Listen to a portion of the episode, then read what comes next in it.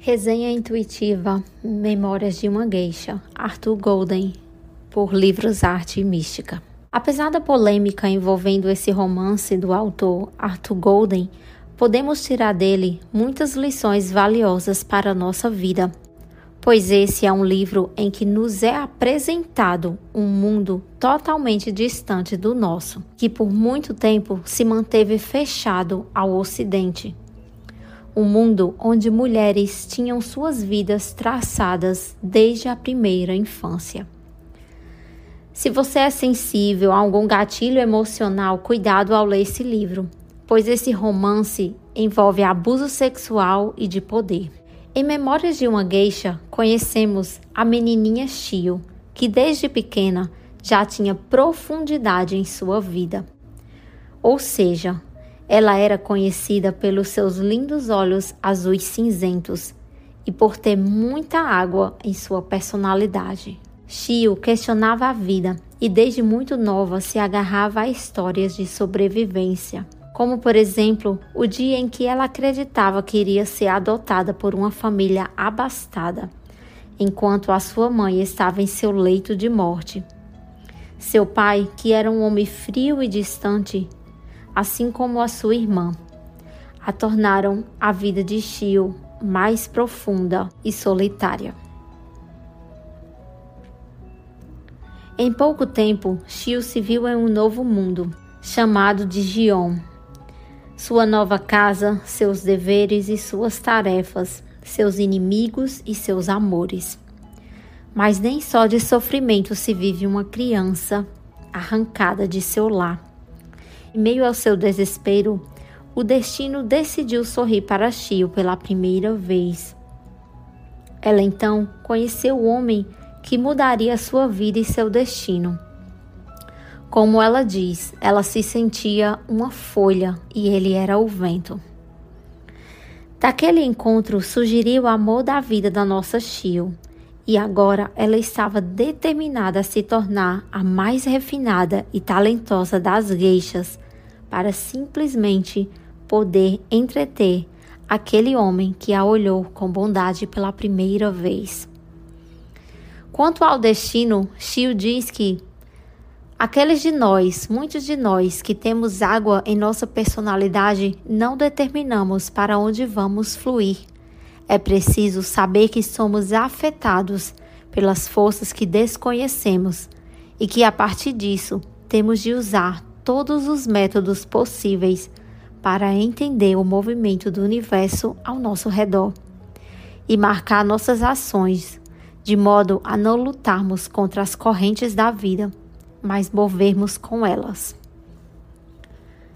No universo das geixas, é um mundo feminino onde tudo que a geisha faz é de forma pensada e calculada.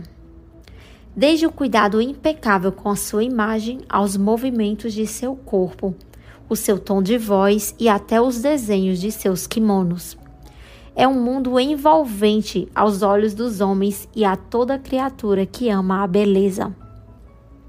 É um mundo de constância e persistência para as mulheres.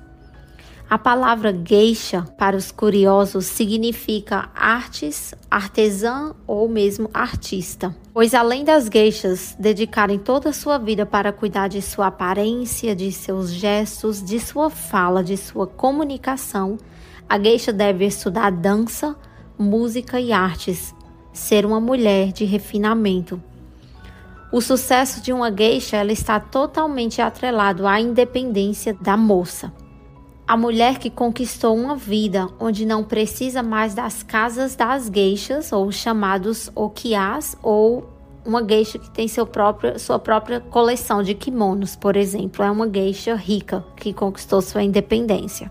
A lição de uma geisha também é cuidar de sua reputação, ou seja, ela deve cuidar de seu corpo, jamais se entregando a um homem na primeira vez ou apenas por uma noite. Não que no livro isso não aconteça com algumas geixas.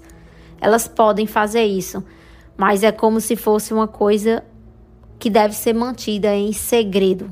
Elas devem cuidar de sua reputação, pois Ir para a cama, fazer amor com uma pessoa é, um, é uma intimidade muito grande, é um passo muito arriscado para alguém que dedicou toda a sua vida a, de estudos a manchar sua reputação por uma noite. Sem falar que o tempo das geixas ele é contado, né? Cada, cada momento que ela está ali entretendo uma pessoa, aquele tempo dela está sendo contado e ela está ganhando para estar ali ou tocando música ou conversando, contando piadas.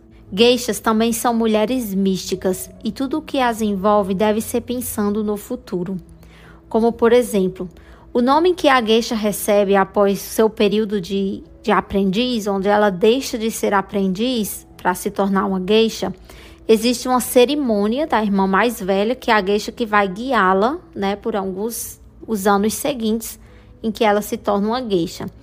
No caso da nossa Shio, ela não recebe o nome de Mamerra, que é a irmã mais velha dela, pois o nome daria as combinações das letras, né, e os significados daria mal ao gouro para ela. Então, eles elas se decidem por colocar Sayuri, que significa entendimento junto e um, e um signo do zodíaco. Né? Então, elas são muito místicas, elas têm muito esse cuidado.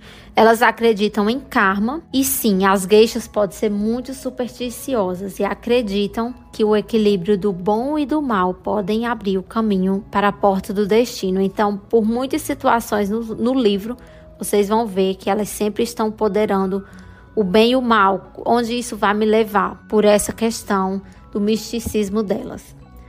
Geixas são mulheres refinadas que, ao contrário do que pensamos no Ocidente, não tem nada a ver com a prostituição, pois muito se, após a Segunda Guerra Mundial, muito muito ficou se entendido que geixas, né, no Japão, elas eram prostitutas mas é preciso um, olhar mais aguçado para esse mundo, porque pelo contrário, elas sabem de seus talentos e da sensualidade do corpo de uma mulher. Você vai ver muito isso no livro se você chegar a ler o livro. Como o corpo da mulher como se fosse um templo para elas, né? Mesmo que nunca tenham mostrado, como nós no Ocidente, né? Nós mostramos muito é, as nossas partes mais íntimas, né? O peito, o bumbum. Para isso, a sensualidade da geisha está em pontos femininos estratégicos do corpo da mulher, como por exemplo, a parte de dentro do braço feminino, o pulso e o pescoço feminino, que é uma das partes mais eróticas da mulher. Mesmo que muitas acabem achando que a exposição exacerbada do corpo feminino seja liberdade,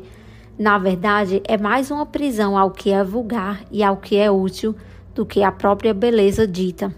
No entanto, a primeira vez de uma geisha, ou seja, sua primeira relação sexual, ela é negociada desde que a, a menina é um aprendiz. E algumas geishas, elas se tornam ricas após essa primeira noite, devido ao alto preço pago pelo homem, que a terá pela primeira vez. É como se fosse uma espécie de leilão pela primeira vez na geisha.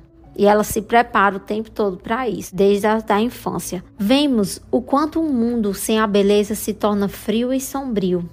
A beleza é o alimento da vida e a necessidade da alma.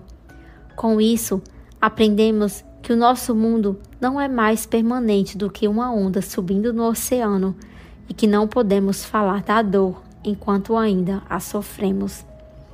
Sayuri foi uma mulher feminina, compreensiva, profunda, sábia e de extremo vigor, pois soube equilibrar suas vontades próprias com as vontades do, dos que a amavam. E no final, o destino, o karma ou as forças universais decidiram sorrir para ela. Obrigada, eu espero vocês no próximo vídeo.